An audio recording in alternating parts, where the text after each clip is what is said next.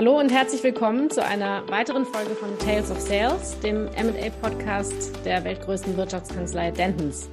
Mein Name ist Gesine von der Gröben und gemeinsam mit meiner Partnerkollegin Rebecca Höhe-Knutzen freue ich mich sehr, heute dich, lieber Ulrich Thiem, bei uns begrüßen zu können. Herzlich willkommen. Vielen Dank. Vielen Dank für die Einladung. Ich freue mich sehr, hier zu sein. Sehr gerne. Und wir sind auch schon sehr gespannt auf unser Gespräch heute mit dir. Ähm, vielleicht zur Einleitung. Du bist seit 2019 Managing Director von Porsche Ventures, dem Corporate Venture Capital Arm von Porsche. Euch gibt es schon länger, seit 2016. Ihr seid international unterwegs, äh, nicht nur in Stuttgart zu von Hause, sondern auch Israel, China, Silicon Valley und ähm, investiert in Bereiche wie natürlich Mobility, AI, Blockchain, Customer Experience. Aber dazu kommen wir natürlich heute später nochmal im Detail. Jetzt wollen wir erstmal über dich sprechen. Du bist schon viel länger bei Porsche, seit 2011, glaube ich, wenn ich informiert bin, und äh, hast unter anderem in der Rechtsabteilung lange gearbeitet, was ich natürlich sehr vernünftig finde. Ähm, aber erzähl uns mehr selbst von dir und deinem Werdegang. Ja, das mache ich sehr gerne am Anfang. Also vielen Dank nochmal für die Einladung und ähm, die Aussage, ich freue mich sehr hier zu sein, ist in diesem Fall auch tatsächlich keine Höflichkeitsfloskel, sondern es stimmt, weil, äh, und das ist quasi die Überleitung in meinen Werdegang, wenn man das so nennen darf, äh, vor fast genau 20 Jahren saß ich auch genau in diesen Räumlichkeiten, hatte hier meine letzte Station als Referendar. Ähm, nachdem ich in Mecklenburg geboren wurde und aufgewachsen bin, habe ich in Osnabrück Jura, Rechtswissenschaften studiert, tatsächlich dort dann auch den Abschluss gemacht und promoviert. Und im Referendariat bin ich ein bisschen rumgezogen und äh, war in der letzten Station, in der Anwaltsstation, dann in der in der Wahlstation hier in Berlin am Gendarmenmarkt. Äh, damals hieß die Kanzlei noch anders. Äh, Namen lasse ich jetzt weg, aber es waren exakt diese Räumlichkeiten und von daher verbinde ich natürlich jetzt mit dem Termin hier äh, einerseits schon die Emotionalitäten in die Vergangenheit nochmal zu gucken, andererseits ähm, jetzt nach knapp 20 Jahren im Berufsleben ähm, ist es auch mal ganz angenehm, über Dinge zu berichten, sie auszutauschen, die man erlebt hat in dieser Zeit. was, wie haben sich die 20 Jahre zusammengesetzt? Also dann nach dem zweiten Examen habe ich als Anwalt angefangen, ebenfalls in einer Großkanzlei. Äh, Berlin hat sich damals nicht ergeben. Ich habe in Stuttgart gestartet in einer großen Wirtschaftskanzlei, ähm, war dort im Bereich Gesellschaftsrecht tätig, M&A, habe also als junger Anwalt ähm, auch äh, alle Phasen eines M&A-Prozesses dann in den unterschiedlichsten Rollen mit aufsteigender Seniorität mitbegleitet. Durfte nochmal ins Ausland gehen, das war ganz spannend. Drei Monate Moskau, direkt im Anschluss nochmal neun Monate in London äh, bei General Electric. Wobei das war der Kapitalarm, also bei GE Capital damals äh, neun Monate im Bereich Business Development Legal. Ähm, das heißt, da zum ersten Mal in-house äh, ausschließlich mit äh, M&A-Transaktionen befasst gewesen. Ähm, 2011 habe ich dann meinen mein Karriereweg sozusagen adjustiert und habe gesagt, ich möchte eigentlich nicht zeitlebens äh, externer Anwalt bleiben, mit noch ein paar andere äh, Facetten sehen. Äh, bin dann in die Industrie gewechselt, wie man so schon sagt, bin bei Porsche gelandet, dort natürlich Auffangbahnhof auch erstmal die Rechtsabteilung. Wieder wieder die gleichen Themen, Gesellschaftsrecht, M&A-Transaktionen, also alles, was Porsche damals gemacht hat. Kommen wir wahrscheinlich im Verlauf des Gesprächs auch nochmal dazu gemacht. Und 2016 dann auch tatsächlich unsere ersten schüchternen Schritte in den Bereich Venture Capital mit begleitet. Die ersten Fondsbeteiligungen, die ersten Direktinvestments. Äh, freue ich mich, wenn wir da später nochmal tiefer drauf eingehen, wie wir da in gewisser Weise rein gestolpert sind, äh, äh unsere ersten Erfahrungen gemacht haben, klassisch äh, äh, als, als großer Corporate äh, mit einem M&A-Ansatz auf die Startups losgegangen sind, ähm, aber glaube ich sehr schnell auch die, die richtigen äh, Erkenntnisse daraus gewonnen haben. Und 2019 ging dann der Schritt nochmal weiter. Ich hatte gesagt, ne, nicht zeitlebens externer Anwalt bleiben. Dann kam irgendwie der Gedanke, ach, vielleicht möchte ich auch gar nicht mehr Anwalt sein. 2019 hat dann der Vorstand der Porsche AG eine neue Einheit geschaffen, wo die M&A-Aktivitäten und die Venture Capital Aktivitäten im Finanzbereich beim Lutz Meschke dann konsolidiert, zusammengeführt wurden in einer eigenen zentralen Einheit. Und ich habe damals dann meinen Hut in den Ring geworfen und gesagt, das könnte ich mir gut vorstellen. Ich möchte mal die Seiten sozusagen leicht wechseln, das Juristische etwas hinter mir lassen, das Thema aber M&A Venture Capital behalten und habe dann 2019 die Leitung dieser Abteilung übernommen und bin jetzt in der Funktion sowohl für die M&A-Transaktionen bei Porsche zuständig mit meinem Team, ähm, als auch für den Venture Capital Arm, den ich dann auch als Geschäftsführer des Beteiligungsvehikels, wo wir unsere Investitionen bündeln, dann auch äh, verantworte. Das war's in Kürze. Ich bin 47 Jahre alt, verheiratet, habe einen zehnjährigen Sohn. Super, vielen Dank. Also da haben wir schon viel, viel über dich äh, gelernt. Ähm, willkommen zu Hause, können wir dann sagen, ne? bei, bei Dentons. Aber dein Tag äh, scheint ja auch mehr als 24 Stunden zu haben, wenn ich äh, das so höre, dass du sowohl MA als auch Corporate Venturing verantwortest. Äh, es ist, es ist eine Herausforderung, aber es sind so unterschiedliche Facetten, dass sie auch immer in ihrer Herausforderung dann wieder motivierend sind. Und äh, ich habe es ganz am Ende genannt. Ich hätte es am Anfang sagen sollen, äh, der Wertigkeit entsprechend. Äh, meine Frau, mein Sohn, die geben mir da aber auch äh, den Halt, das Backup äh, und die Unterstützung und Energie, diese Dinge zu machen. Aber das Wichtigste ist, wenn man jeden Morgen aufsteht und, und sich auf die Arbeit freut. Und ich habe das Privileg, dass das bei mir der Fall ist. dann, dann geht der Tag auch wie im Flug vorbei. Ich kann mir gar nicht vorstellen, wie es ist, vom Schreibtisch auf aufzugucken, auf die Uhr zu schauen und zu sagen, oh, noch drei Stunden bis zum Feierabend. Ähm, das ist bei mir Gott sei Dank nicht der, der Fall und deswegen fühle ich mich da auch in gewisser Weise privilegiert, dass ich so einen Job dann auch noch für diesen Arbeitgeber, für diese Marke, für dieses Unternehmen wahrnehmen darf. Ja, das ähm, kann ich jedenfalls sehr gut nachvollziehen. Ähm, äh, gerade auch vor dem Hintergrund diese Entwicklung, die du ja beschrieben hast, also vom Juristen mit diesen Themen natürlich, die dann auch nicht nur juristisch sind, wenn man M&A als Rechtsanwalt macht, ähm, aber dann im Grunde genommen langsam auch hinüberzuwachsen, eher in diese Business-Seite. Ähm, hast du denn überhaupt jetzt noch mit äh, juristischen Themen, ich meine, wirst du unweigerlich wahrscheinlich auch noch äh, Berührungspunkte haben, aber verstehe ich dich jetzt richtig? Eigentlich hast du sozusagen auch das Inhouse-Anwaltsdasein und ähm, die, die juristische Brille, die hast du jetzt eigentlich äh, abgegeben und, ähm, äh, und, und bist insofern jetzt nicht mehr als, als Jurist tätig. Richtig, also äh, die, die Brille habe ich tatsächlich abgelegt, aber das, das gewonnene Wissen ist natürlich noch vorhanden. Äh, und in äh, Verhandlungen, jetzt hatten wir die letzten drei Jahre halt äh, relativ viele Videokonferenzen, wenig physische Verhandlungen, was ich ehrlicherweise auch, auch vermisst habe, weil, weil das Schönste am, am, am Transaktionsprozess, also gerade bei MA, äh, wo man deutlich mehr gestalten kann, sind auch die, die physischen Verhandlungen. Man sitzt gemeinsam im Raum, man sieht die Körpersprache, man sieht die Dynamik des Gesprächs. Äh, und da falle ich natürlich immer noch mal auch wieder in die äh, äh, Old Habits äh, in, die, in die alten Befindlichkeiten und bringe mich dann auch mal äh, vertragsgestalterisch mit Formulierungsvorschlägen ein, äh, was mir auch während meiner Zeit als Anwalt sehr viel Spaß gemacht hat. Also wirklich die Dinge auch auszuformulieren, hoffentlich zweifelsfrei zu formulieren im Vertrag und äh, da helfe ich auch immer noch mal. Und die Rechtsabteilung ist bei uns die engste Schnittstelle im äh, Prozess. Also wenn wir im Transaktionsprozess sind, sowohl bei Venture Capital als auch bei M&A arbeiten wir ganz eng mit den Juristen, mit meiner alten Abteilung sozusagen zusammen, äh, haben da auch ein hohes Vertrauensverhältnis und tauschen tauschen uns da aus. Und ich habe auch die Wahrnehmung, ähm, dass noch nicht vergessen wurde, dass ich einen juristischen Hintergrund habe und äh, dass meine Meinung auch äh, an der Seite nochmal zählt. Na, das kann ich mir vorstellen, dass man das auch nicht ganz lassen kann und vielleicht auch nicht aus seiner alten Haut sozusagen dann ganz raus ist, sondern ähm, natürlich noch äh, das ja auch drauf hat und, und so wie Fahrradfahren auch nicht verlernt, ne, wenn man das so lange gemacht hat wie du auch. Ja, man, man wird vielleicht mal ein bisschen unsicherer. Ne? Man wird vielleicht mal ein bisschen unsicherer, wenn man lange nicht mehr auf dem Fahrrad saß, äh, aber man kommt wieder rein. Und äh, naja, aber es sind vor allem die neuen Aufgaben dann, die, die jetzt den Job ausfüllen. Und äh, das andere ist noch Basiswissen, Grundlagenwissen. Äh, und ich motiviere auch meine Mitarbeiter immer wieder, äh, auf die Juristen zuzugehen, sich das von den Juristen erklären zu lassen und auch den Mut zu haben, nachzufragen, wenn sie äh, bestimmte Ausführungen nicht verstanden haben oder bestimmte Vertragsklauseln nicht, nicht durchdrungen haben. Dann fragt nach, lasst es euch erklären und ähm, das ist eine, eine sehr fruchtvolle Zusammenarbeit. Wenn wir jetzt, du hattest das ja schon angedeutet, das ist eine Entwicklung gewesen natürlich, die 2016 begonnen hat. Ähm, und äh, du sagtest, ihr seid da reingestolpert im Grunde genommen ähm, mit einem M&A-Ansatz dann auch in diesen Venture-Bereich hinein. Ähm, das ist ja auch was, die, eine andere Denke, wenn ich das mal so sagen darf. Ähm, und vielleicht kannst du uns, uns da ein bisschen was zu sagen, wie sich das ähm, gestaltet hat, also auch in, in, in deiner Erfahrung. Ähm, ja. Und was sich da auch vielleicht so vom Ansatz jetzt in der Zwischenzeit sind ja doch ein paar Jahre vergangen, verändert hat. Also mit 2016 waren wir natürlich nicht die Ersten, äh, die eine Welle identifiziert haben und versucht haben, sie zu reiten, sondern sie war schon gut etabliert. Da gibt es auch heute im Markt äh, Corporate Venture Capitalists, die, die deutlich erfahrener sind, die teilweise schon auf einen 20-jährigen äh, Track Record zurückschauen.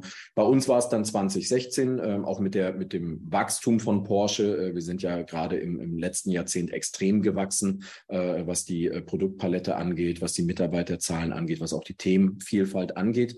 Und 2016 gab es dann die strategische Entscheidung, wir wollen uns dem Bereich Venture Capital nähern. Ähm, wir haben dann ähm, ganz klassisch, wie das viele CVCs machen, äh, die ersten zwei Fondsbeteiligungen äh, sind wir eingegangen. Einmal in Europa, einmal in den, in den USA.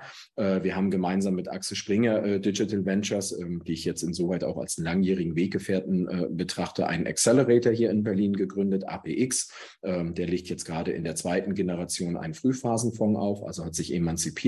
Und wir haben tatsächlich über unser Business-Netzwerk sozusagen die ersten Startups uns angeguckt.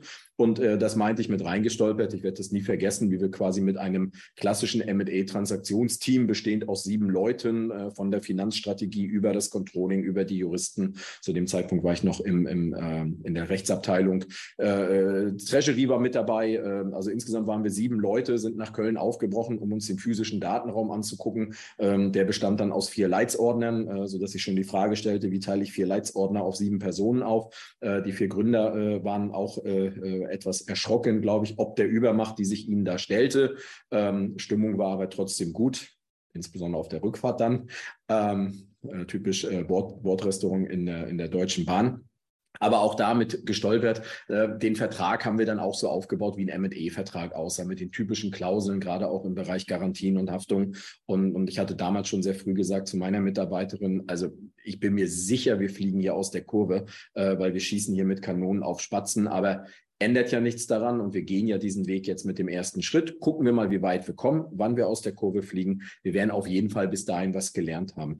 Interessanterweise haben sich die Gründer dann doch auf uns eingelassen ähm, und, und wir haben investiert, äh, sind anderthalb Jahre später wieder rausgegangen, haben auch einen kleinen Return erwirtschaftet. Äh, es gab eine strategische Übernahme äh, von, von einem ähm, ja, Unternehmen, was wir in der Due Diligence schon als möglichen Übernehmer identifiziert hatten. Von daher hat sich da eigentlich ein, eine Erkenntnis, eine Prophezeiung aus der Due Diligence bewahrheitet. Also insofern eigentlich tatsächlich eine Erfolgsgeschichte und ähm, über dann weitere Fondsbeteiligungen, über die nächsten äh, singulären Direktinvestments haben wir uns so Schritt für Schritt weiterentwickelt und haben eben mit einem sehr jungen, dynamischen Team auch versucht, diese Erkenntnisse, also wir haben aus jeder Transaktion was gelernt, äh, haben viel rumgehorcht, äh, zugehört, denen, die erfahrener sind, da unsere eigenen Schlüsse draus gezogen. Aber wir kopieren jetzt auch niemanden, sondern, und das ist auch mein Anspruch in meiner Rolle, wir gehen einen eigenen Weg mit Porsche Ventures.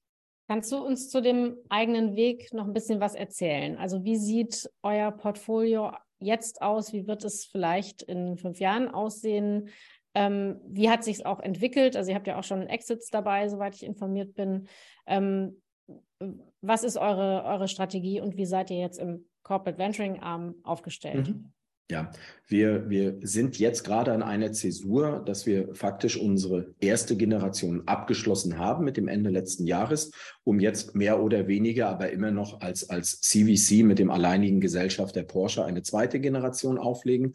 Unser erstes Portfolio ist noch sehr äh, diversifiziert. Äh, wir haben insgesamt 49 Startups äh, bei uns jetzt im Portfolio, davon 36 Venture Capital Investments, 13 Company Building Fälle wo wir also äh, als Pre-Seed-Investor äh, Ausgründungen äh, und, und, und junge Unternehmer, die ihren ersten Schritt ne, in eine dann auch, auch eigenständige legale Struktur gegangen sind, finanziell unterstützen. Also 49 Startups haben wir im Portfolio, elf Fondsbeteiligungen äh, sind es äh, mittlerweile, macht, macht zusammen also 60 äh, äh, Beteiligungen in unserem Venture Capital Portfolio.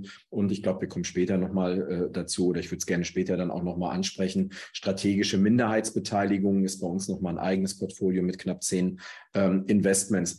Ich habe es gesagt, es ist relativ diversifiziert, äh, weil auch da klassisch wie, wie, wie ein, ein traditionelles Industrieunternehmen sich dem Thema Venture Capital nähert, äh, war am Anfang bei der, bei der Ersteinschätzung junger Unternehmen auch immer die Meinung des Fachbereichs entscheidend. Also der sogenannte Business Owner, äh, den Begriff verwenden wir bei uns intern, also ein operativer Fachbereich, der die größte Nähe zu dem Geschäftsmodell, zur Technologie, zum Produkt des Startups hat, hat äh, musste quasi auch eine Bewertung abgeben und, und es war, stand auch immer von Anfang an schon im Raum, gibt es eine Zusammenarbeit, nicht nur Zusammenarbeitspotenzial, sondern eine Zusammenarbeit.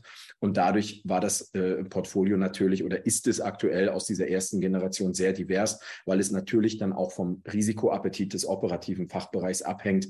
Äh, geht er auf ein Startup ein? Das, das, das Invest kommt von uns aus dem Finanzbereich, ne, aber operativ mit einem jungen Unternehmen zusammenarbeiten als, als etablierte Fachfunktion eines traditionellen Industrieunternehmens ist natürlich auch nochmal eine Hürde, die übersprungen werden muss. Ähm, sodass diese Risikobereitschaft unserer sieben Ressorts, die wir haben, dann zu einer unterschiedlichen Zusammensetzung im Portfolio geführt hat. Nach vorne gerichtet wollen wir das äh, äh, etwas mehr konsolidieren, etwas mehr äh, strukturieren. Äh, wir haben Investitionsfelder definiert, äh, die wir nochmal in zwei große Portfolioansätze geclustert haben.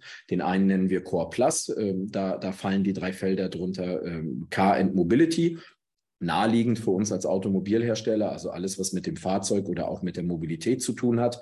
Dann haben wir den Bereich Intelligent Enterprises. Auch da aus der Sicht Porsche, wir wollen in Dinge investieren, in, in, in neue Ideen, äh, neue Geschäftsmodelle, die Unternehmen smarter machen. In erster Linie natürlich uns, aber auch immer mit dem Blick auf Skalierbarkeit. Äh, und das dritte Thema, ähm, da kann keiner mehr dran vorbeigehen, ist Nachhaltigkeit.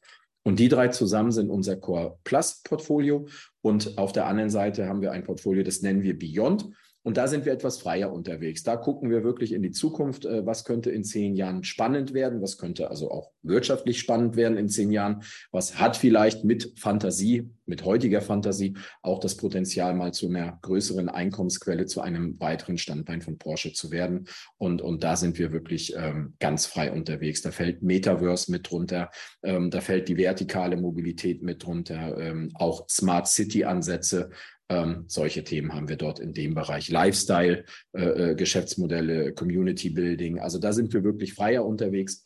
Äh, und, und das wollen wir alles bündeln in, in, in einem Beyond-Portfolio. Das heißt, nach vorne gerichtet haben wir dann auch zwei Portfolien, die wir, die wir dann auch unterschiedlich äh, betrachten und auch unterschiedlich aus oder wir, wir werten sie nach gleichen Methoden aus, aber wir werden immer eine zweifache Auswertung machen. Einmal, wie unser Core Plus Portfolio sich entwickelt, gerade auch aus aus dem Blickwinkel strategischer Ansatz von Venture Capital, von einem äh, traditionellen Industrieunternehmen.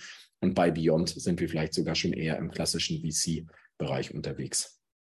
Und die 36 bestehenden Beteiligungen, die habt ihr jetzt auch schon auf die zwei Portfolien aufgeteilt oder ist das jetzt wirklich nur da. ab jetzt?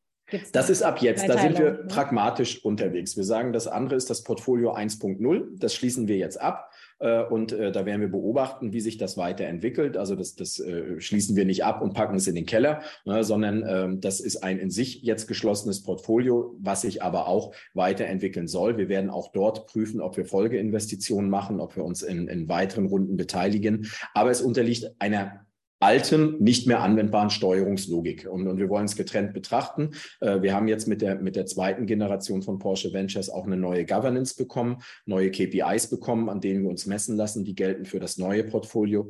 Und ähm, aus dem ersten Portfolio werden wir natürlich auch äh, vielleicht das eine oder andere Startup dann weiterentwickeln. Aber wir werden natürlich alle unsere Startups äh, weiter unterstützen aus unserer strategischen Rolle heraus, auch in Portfolio 1. Aber das ist jetzt klassisches Portfolio Management. Und wir bauen jetzt zwei neue Portfolien auf. Wir haben überlegt, ob wir die, ob wir die zuordnen, aber haben keinen Mehrwert in der Übung gesehen. Das ist halt unser Portfolio bis einschließlich 2022, unsere erste Generation. Und jetzt gucken wir im klassischen Portfolio Management, wie es sich weiterentwickeln wird. Und jetzt bauen wir zwei neue Portfolien in der zweiten Generation auf. Wahrscheinlich wirst du mir die Frage nicht beantworten wollen, aber ähm, wie werden sich denn zukünftig eure äh, Aktivitäten prozentual auf diese beiden Portfolien verteilen? Gibt es da eine Planung oder einen Wunsch oder ist das auch ein bisschen opportunistisch? Da wir, wir haben gewisse, gewisse Investitionsleitlinien, denen wir folgen. Ähm, die kann ich abstrakt, äh, also von da kann ich, äh, bin ja gelernter Jurist, deswegen kann ich auch eine Frage beantworten, ohne was zu sagen. Äh, äh nein, ich werde etwas abstrakter, äh, aber hoffentlich doch mit Inhalt eine Antwort geben können. Ähm, in dem Core Plus Portfolio, ähm, dadurch, dass wir da eine größere Nähe zu Porsche haben, ähm, haben wir vielleicht einen etwas größeren Risikoappetit. Was heißt, da gehen wir vielleicht auch mal etwas später rein. Grundsätzlich fokussieren wir uns auf A-Runden, aber da könnte eher auch mal eine B-Runde, also bei einer höheren Bewertung, daraus resultierend äh, höhere Investitionstickets in Betracht kommen, weil wir eben schon den Sparingspartner haben, der dann vielleicht auch schon mal eine, eine äh, Tech, Tech, Technology Due Diligence durchgeführt hat oder Technical Due Diligence. Das heißt, da können wir auch Risiken aus dem Case, aus dem Case des Startups dann schon rausnehmen durch die Expertise, die wir im Unternehmen haben haben. Das heißt, da kommt vielleicht dann im Einzelinvest äh, das Ganze etwas später zum Tragen oder eben auch in einem höheren Ticket, während wir bei Beyond dann etwas vorsichtiger sind, in dem Sinne, dass wir früher reingehen, breiter streuen, kleinere Tickets machen. Aber wir haben äh, jetzt, jetzt kein Capital Commitment von Porsche für das Portfolio 1 und für das Portfolio 2, äh, sondern nur für die zweite Generation von Porsche insgesamt. Ähm, und ähm, wie wir das allokieren, äh, obliegt dann dem Management-Team von Porsche Ventures. Das entscheide ich auch nicht alleine. Ne, wir haben mehrere Regionen, du hast es eingangs gesagt, Gesine. Ähm, wir haben einen, einen Leiter der Region äh, in, in den USA, wir haben einen Leiter der Region Europa und Israel. Für China machen wir ein bisschen was anderes ähm, in Zukunft. Und mit mir zusammen plus einem, wir haben einen Strategic Advisor genannt, also nochmal einen Vertreter aus der Strategie. Bei Porsche zu viert bilden wir dieses Management-Team, was nach vorne gerichtet jetzt dann die Investitionsentscheidung trifft. Aber immer auch wieder ausgerichtet, nicht nur an, an dem möglichen finanziellen Return, sondern an dem strategischen Ansatz, äh, warum Porsche Venture Capital macht. Ja, danke für die Antwort. Also man merkt, du bist Jurist, äh, finde ich sehr gut. Politiker wäre vielleicht auch noch eine äh, Option für die Zukunft. Nein, also danke, äh, super Insights. Ähm, du hast vorhin die Vorlage gegeben mit den strategischen Minderheitsbeteiligungen, den zehn, die, die ihr habt. Ähm, kannst du dazu auch noch mal ein bisschen was sagen? Ja, das, das ist äh, ein neues Feld und äh, wir haben uns ja getroffen in Frankfurt äh, bei einem, bei einem äh, CVC-Event, äh, wo ich ja eine Keynote halten durfte, genau zu dem Thema.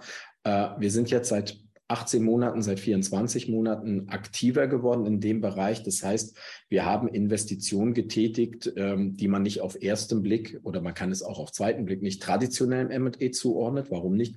Weil wir nicht über Kontrollerwerb sprechen. Ähm, auf der anderen Seite ist das aber auch kein Venture Capital, wie wir es verstehen, weil wir über spätere Phasen sprechen. Das heißt, relativ hohe Unternehmensbewertungen und relativ hohe Tickets, die man als, als Venture Capitalist nicht allokieren würde auf ein Einzelunternehmen. Und äh, da haben wir im letzten Jahr, das ist auch veröffentlicht worden, das ist auch mein Lieblingsbeispiel, äh, Group 14, ein, ein Zellchemiehersteller in Moses Lake in Seattle.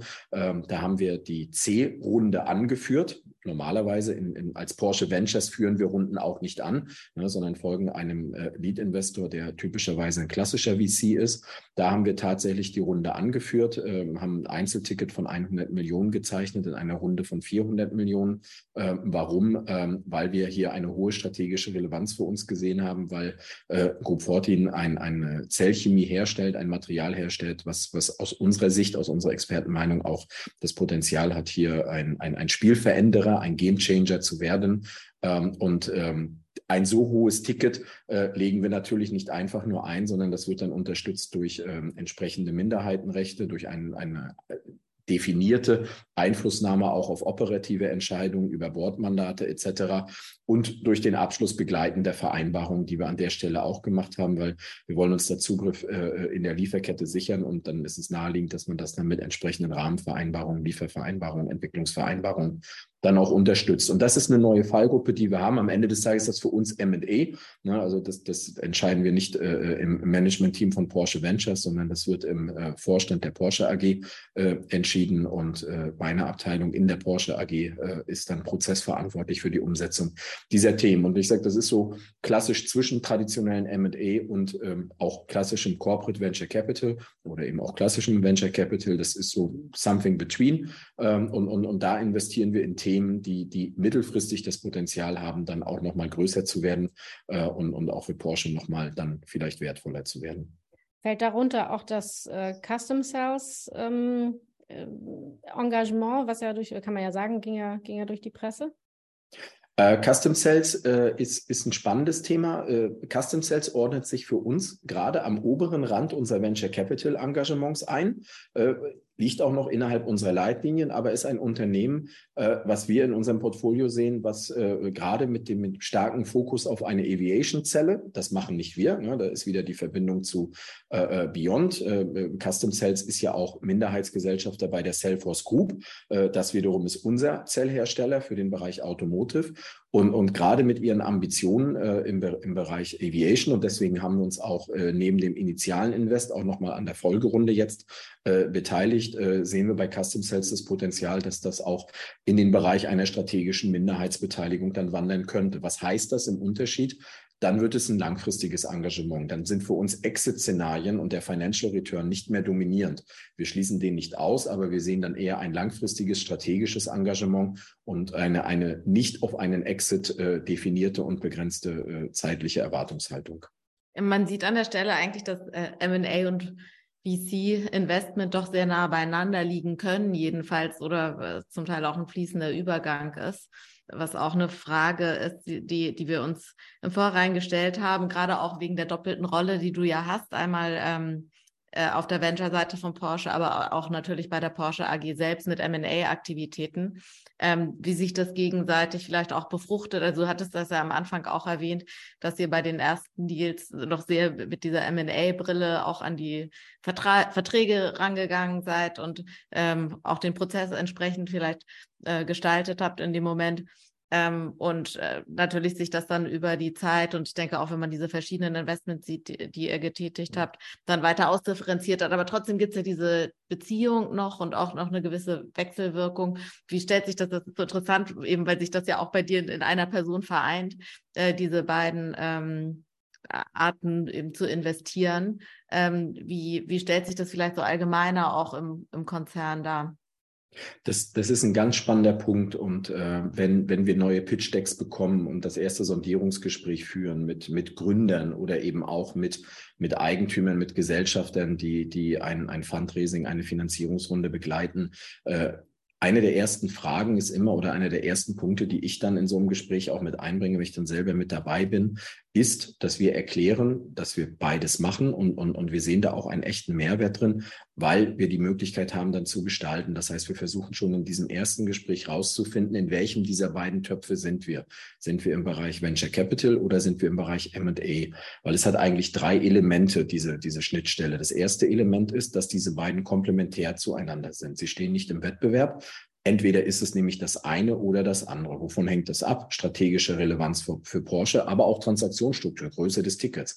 Na, ich hatte gesagt, wir im Bereich Venture Capital machen wir A- und B-Runden und da bleiben wir auch diszipliniert. Ja, wir machen über, über die, diesen Portfolioansatz und über das Capital Commitment dort, äh, machen wir keine C-Runden, keine, keine, keine D-Runden. Ähm, das heißt, wir sind da dann raus was bedeutet, wir sind dann zwangsläufig im Bereich M&A und dann haben wir zweites Element, zwei unterschiedliche Prozesse. Ähm, ich habe immer gesagt, Venture Capital ist nicht die kleine Schwester von M&A als wir gestartet sind, 2016, sind wir mit dem MLA-Team gestartet, haben dann aber schnell gelernt, äh, dass man mit Kanonen nicht auf Spatzen schießt, weil man trifft die nicht. Äh, und wir wollen ja auch niemanden erlegen, sondern wir wollen unterstützen. Das heißt, wir sind dann auch in unterschiedlichen Prozessen unterwegs. Ähm, im, Im Bereich Venture Capital, hatte ich gesagt, sind wir typischerweise ein Co-Investor, äh, folgen da einem Lead-Investor, haben auch einen, einen maßgeschneiderten Ansatz, was Due Diligence und Vertragsgestaltung angeht. Das heißt, wir haben einen klar definierten Scope, was wir uns in einer Due Diligence angucken. Wir haben auch die Möglichkeit, einfach auf den Due Diligence Report des Lead Investors äh, äh, zu schauen, wenn er uns zur Verfügung gestellt wird. Wir haben ein Paket, und ich würde sagen ein überschaubares Paket an Investorenrechte, die wir verhandeln wollen. Aber wir fangen nicht an, äh, äh einen ein Riesenvertrag zu gestalten, sondern da lassen wir den Lead-Investor führen, gehen mit und, und fokussieren uns eher auf die Punkte, die für uns wichtig sind, gerade auch was das Weiterentwicklungspotenzial des Startups in Verbindung mit Porsche angeht. M&A dann sind wir im klassischen Prozess. Wir brauchen den Fachbereich, der das Thema äh, inhaltlich mit unterstützt. Äh, wir haben eine andere Gremienlandschaft, die wir durchlaufen und haben dadurch dann andere Möglichkeiten. Höhere Tickets, höhere Investitionssummen, aber dann auch ein aufwendiger Prozess korreliert eigentlich miteinander. Und das dritte Element ist dann, aber äh, die sind nicht, nicht zwangsläufig aufeinander aufgebaut, dass wir natürlich äh, äh, aus der M&A-Perspektive auch auf unser Venture Capital Portfolio gucken. Und äh, wir haben quasi einen strategischen Exit Richtung Porsche, ähm, haben wir, oder wenn man, wenn man so will, sind es zwei mittlerweile gewesen, ähm, haben wir schon gemacht, dass wir aus initialen Venture Capital Investments ähm, das Ganze transferiert haben, einmal in einen Kontrollerwerb äh, und einmal in eine strategische Minderheitsbeteiligung.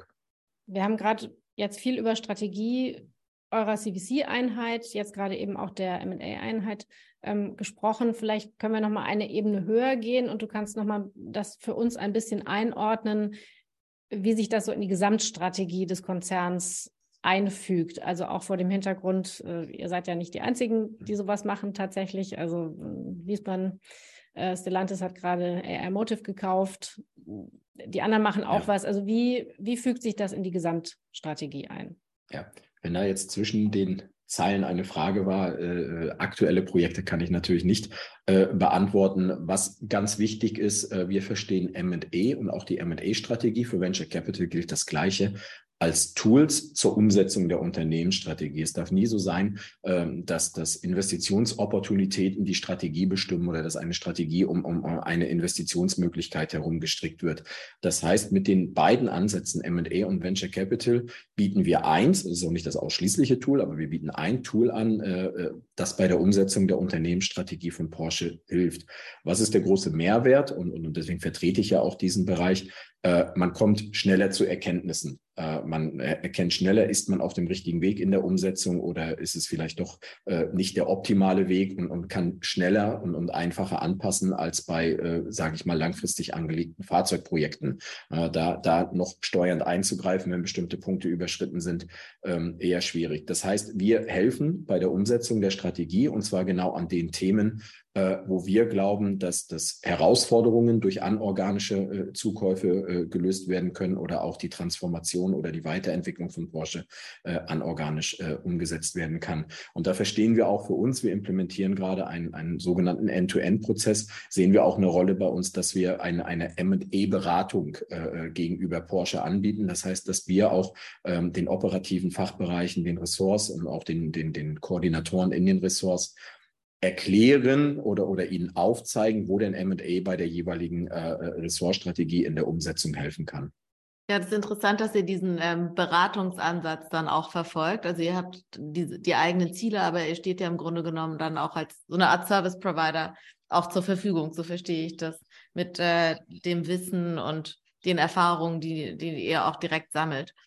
Ja, es, es ist mein persönlicher Antrieb und ich glaube, den konnte ich auch an, an mein Team vermitteln und, und das haben, haben auch die äh, äh, Mitglieder meiner Mannschaft mit verinnerlicht. Wir wollen ja jeden Tag besser werden und, und, und wir wären nicht so schnell im Bereich Venture Capital gewesen und ich glaube, wir sind schnell gewesen, auch mit der Portfoliogröße, die wir jetzt haben nach sieben Jahren, wenn wir nicht äh, lernbereit und, und lernfähig gewesen wären, immer mit dem Ziel, uns auch zu verbessern. Und, und das gilt für den Bereich M&E auch.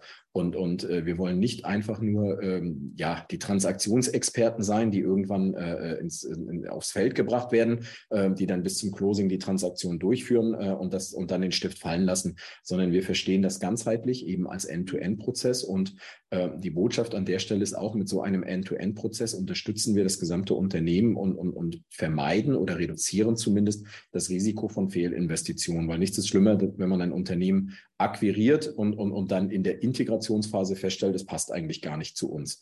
Und, und das kann ich nicht nur über ein äh, vordefiniertes äh, Post-Merger-Integration-Konzept machen, was wir mittlerweile auch haben, haben ein sogenanntes Playbook geschrieben, sondern das mache ich gleich vorne, wenn es um die Investitionsthese geht und eher noch einen Schritt vorher, ähm, dass wir sagen, an welchen Elementen der Unternehmensstrategie können wir M&A-Aktivitäten andocken. Weil das ergibt uns dann auch die äh, Chance, äh, dass wir gezielt scouten können, auch im Bereich M&A und sagen können, was sind denn potenzielle Zielunternehmen, die Porsche auf seinem weiteren Weg helfen können. Wie viele seid ihr denn eigentlich in den beiden Teams? Weil das, du hast ja gerade einen Riesenkorb an, an Aufgaben, an Kompetenzen, äh, an Services äh, definiert. Wie viele seid ihr? in der, in der Hoffnung, dass das dann auch mein Personalbereich hört. Vielleicht spiele ich es ihm zu. Wir sind viel zu wenig.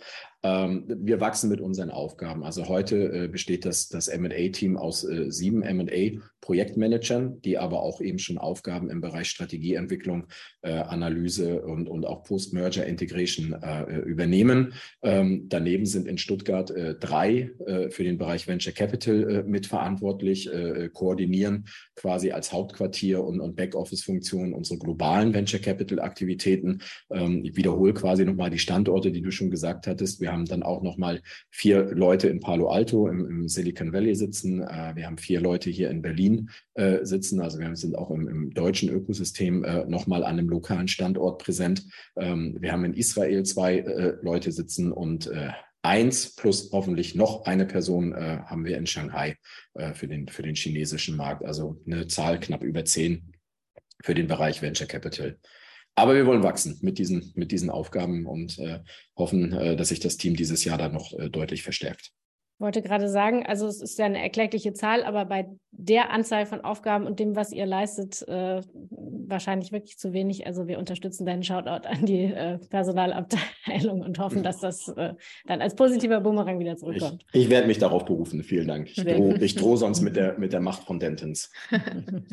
eine eine äh, Frage noch zu Israel, weil du das jetzt ja auch mehrfach erwähnt hattest. Ähm, dort habt ihr ja auch Porsche Digital. Ist das Teil auch von äh, eurem Bereich oder ist das nochmal was Separates, einfach äh, von der Struktur?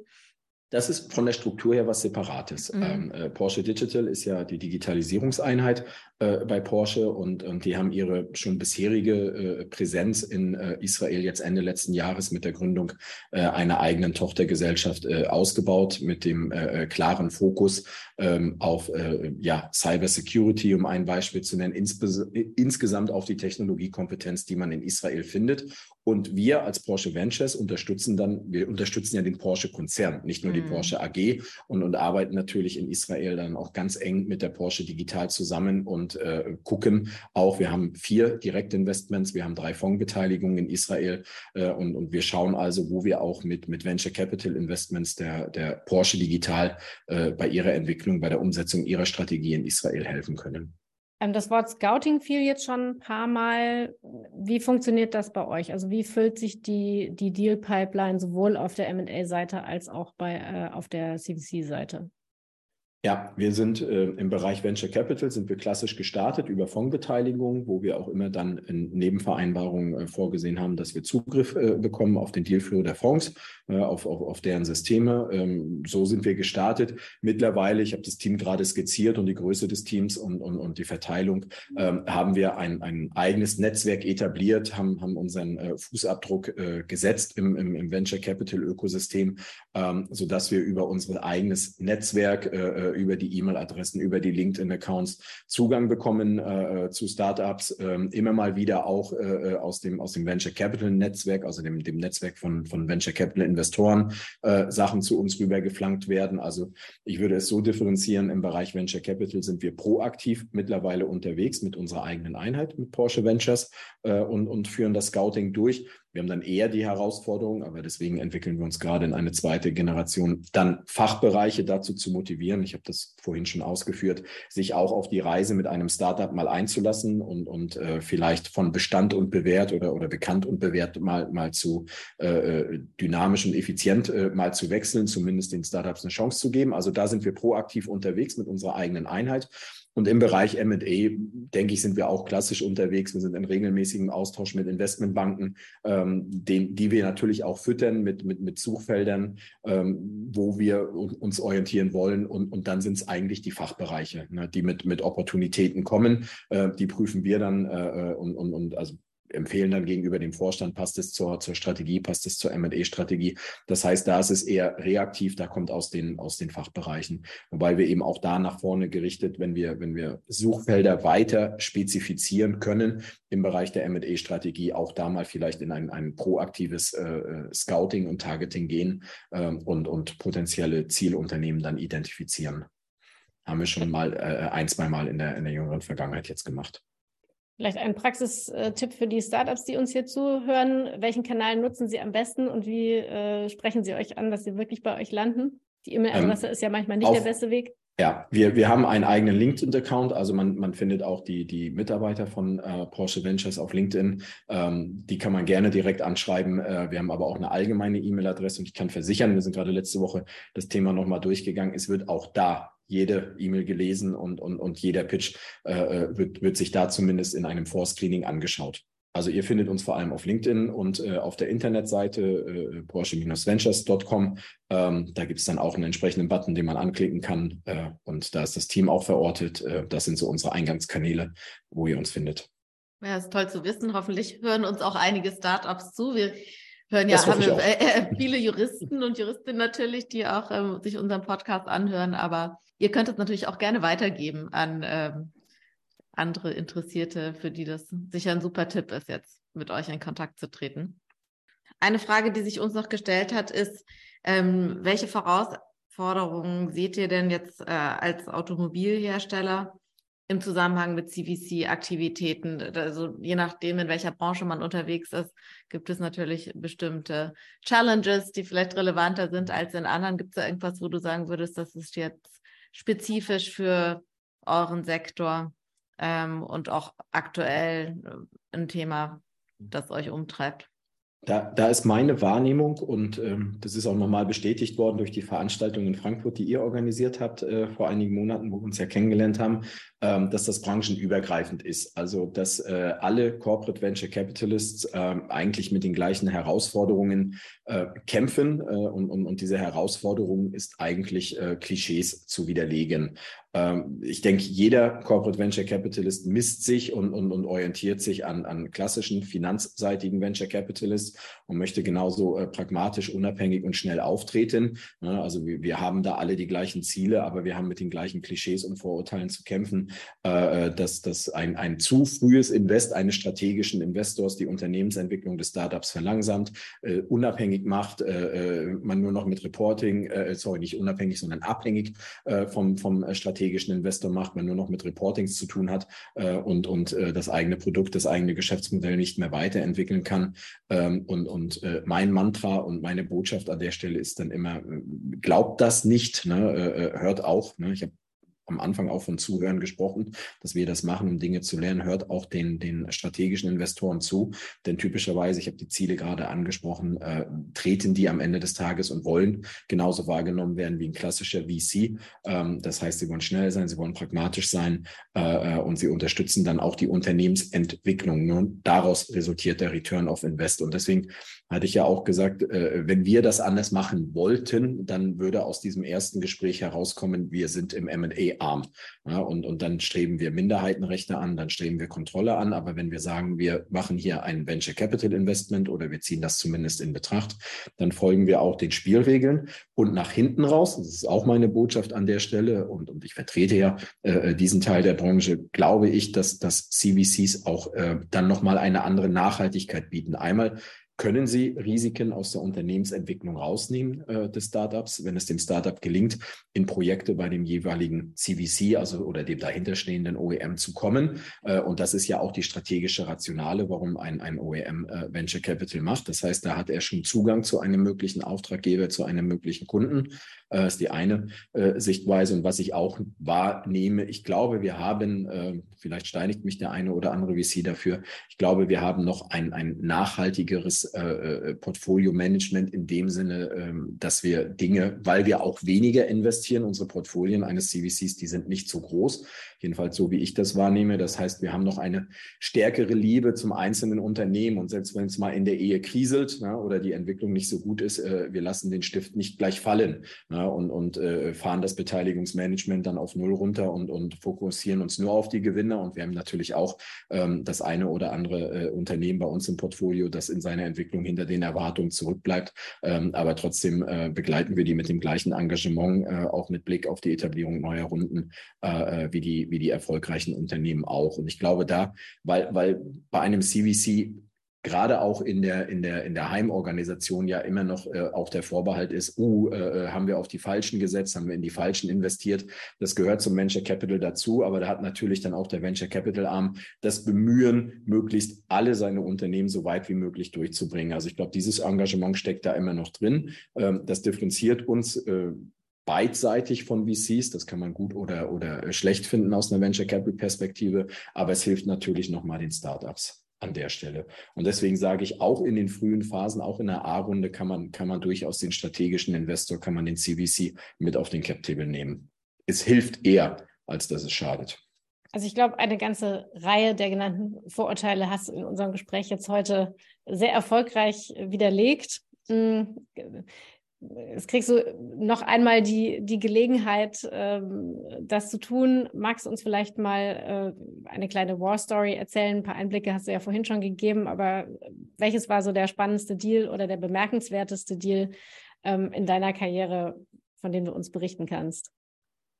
Ah, das ist, das ist schwierig zu beantworten am Ende des Tages. Ich hatte ja eingangs die Leidenschaft erwähnt, äh, die tagtägliche Leidenschaft. Ich finde jeden äh, der Deals, die ich mitbegleiten darf, spannend. Äh, das war schon in meinen, meinen jungen Jahren so äh, und auch jetzt in den unterschiedlichsten Rollen. Ähm, ich finde find das immer total spannend äh, in beiden Bereichen. Aber ich habe jetzt viel über Venture Capital gesagt, deswegen vielleicht abschließend dann eben nochmal M&A. Gerade im Bereich M&A, die Zeitschienen sind immer aggressiv. Am Anfang holpert's total, bis sich die Kommunikationswege etabliert haben.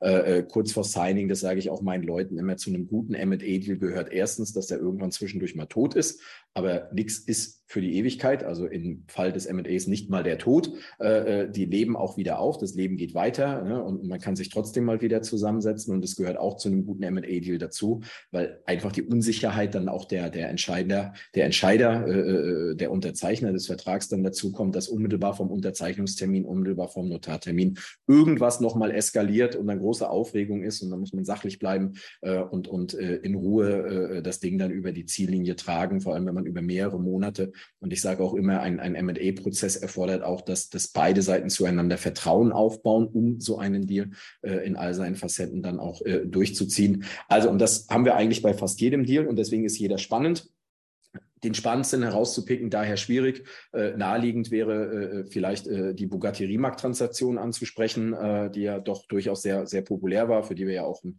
Corporate Finance Award bekommen haben letztes Jahr. Ähm, das war natürlich, äh, hatte unheimlich viele Facetten, das Herauslösen von Bugatti bei VW äh, äh, auf der Käuferseite, dann, dann die Rimac äh, Automobili, äh, ein initiales Startup-Investment, Venture Capital Investment von uns, was sich dann auch mit dieser Transaktion dann in eine strategische Minderheitsbeteiligung Beteiligung äh, transformiert hat. Das war eine, äh, sicherlich eine ganz, ganz spannende und, und in, der, in der Öffentlichkeit sehr wahrgenommene Transaktion.